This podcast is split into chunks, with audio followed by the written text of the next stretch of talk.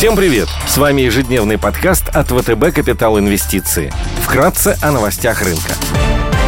Глобальные рынки – Внешний фонд с утра смешанный. Фьючерсы на S&P 500 прибавляют процента, Евростокс растет на процента, развивающиеся рынки в плюсе плюс процента. Японские Никей корректируются на 1%, китайские индексы демонстрируют смешанную динамику. Индекс голубых фишек CSI 300 в нулях. Гонконгский Хэнк Сенг торгуется в плюсе плюс процента. Стоимость барреля нефти марки Brent выросла до 86 долларов на фоне заявления Саудовской Аравии о том, что ОПЕК плюс сохраняет осторожный подход при управлении глобальными поставками сырой нефти, поскольку Альянс по-прежнему видит существенные риски со стороны мирового спроса из-за ситуации с пандемией. Золото торгуется по 1799 долларов за унцию, доходность по десятилетним гособлигациям США на уровне 1,64%. Сегодня в США выйдет индекс деловой активности в промышленности ФРБ Далласа. В Германии будут опубликованы индексы делового климата и экономических ожиданий АФО. Корпоративные новости. Лента и ММК опубликуют финансовые показатели за третий квартал 2021 года. Лента, Петропавловск и Русагра опубликуют операционные результаты за третий квартал 2021 года. Пройдет презентация индекса SPB 100, отражающего интерес российских частных инвесторов к рынку акций глобальных компаний.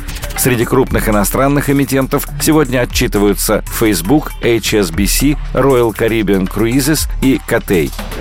Идеи дня – Агрессивным инвесторам предлагаем рассмотреть на покупку долларовые облигации Бразилии с рейтингом WB- 2047 года с купоном 5,625 тысячных процента. В Бразилии проходят массовые протесты. Страна находится на третьем месте по числу заражений в мире и втором по смертности от COVID-19. Нынешний президент Жаира Болсонару стремительно теряет популярность. Через год в Бразилии пройдут выборы. Протестующие высказываются за возвращение к власти экс-президента президента лидера левых Лулы Досильвы. По результатам прошедшего соцопроса более 50% готовы проголосовать за него погоне за голосами несколько дней назад президент Болсонару анонсировал дополнительные бюджетные расходы на реализацию новой программы социальной поддержки малоимущим. Планируется выплатить по 72 доллара на человека. Общая сумма расходов может составить около 15 миллиардов долларов. Формально исполнение этой программы может повлечь за собой нарушение действующего фискального правила, ограничивающего объем заимствований. Текущее соотношение долга к ВВП в Бразилии составляет чуть больше 80%. Несмотря на относительно небольшую сумму в масштабах экономики страны, инвесторы слишком эмоционально отреагировали на популистские заявления президента, а по всем бразильским активам прошли масштабные распродажи. На наш взгляд, реакция рынка была чрезмерной и предоставляет хорошую точку для формирования позиций в длинных облигациях Бразилии. Бумаги 47 года торгуются под 5,93%. Потенциал Потенциальная доходность бумаг на горизонте года с учетом купона и роста по телу составляет больше 15%.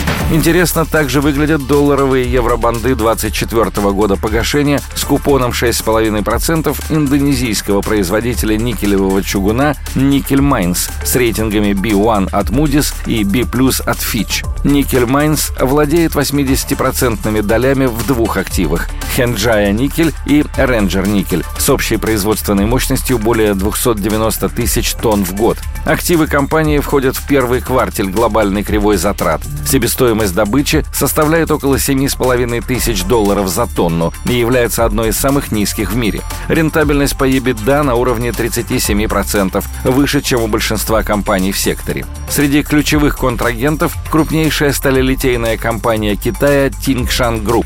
До конца 2021 года компания планирует выкупить 80% долю в проекте Angel Nickel Industry и запустить его до конца 2022 года. Проект включает в себя четыре вращающие вращающихся печи для производства 36 тысяч тонн никеля в год по технологии RKEF и собственную электростанцию. Сделка позволит Nickel Mines повысить производственную диверсификацию и увеличить денежные потоки с 2023 года. У Nickel Mines умеренная долговая нагрузка. Согласно прогнозам, по итогам этого года долг на EBITDA не превысит 2х с учетом выпуска еще одного транша еврооблигаций. Покрытие процентов находится на комфортном уровне, выше 20х. Бумаги торгуются под 5,9% годовых с повышенной премией за дебют и из-за сравнительно небольшого размера бизнеса. Однако, на наш взгляд, бумаги имеют потенциал роста за счет устойчивых кредитных метрик и наличия сильного бизнес-партнера. Мы также ожидаем, что возобновление экономической активности в Азии должно позитивно сказаться на финансовых метриках компании и привести к переоценке облигаций по телу.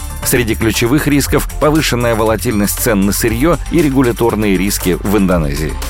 Спасибо, что слушали нас. До встречи в то же время завтра. Напоминаем, что все вышесказанное не является индивидуальной инвестиционной рекомендацией.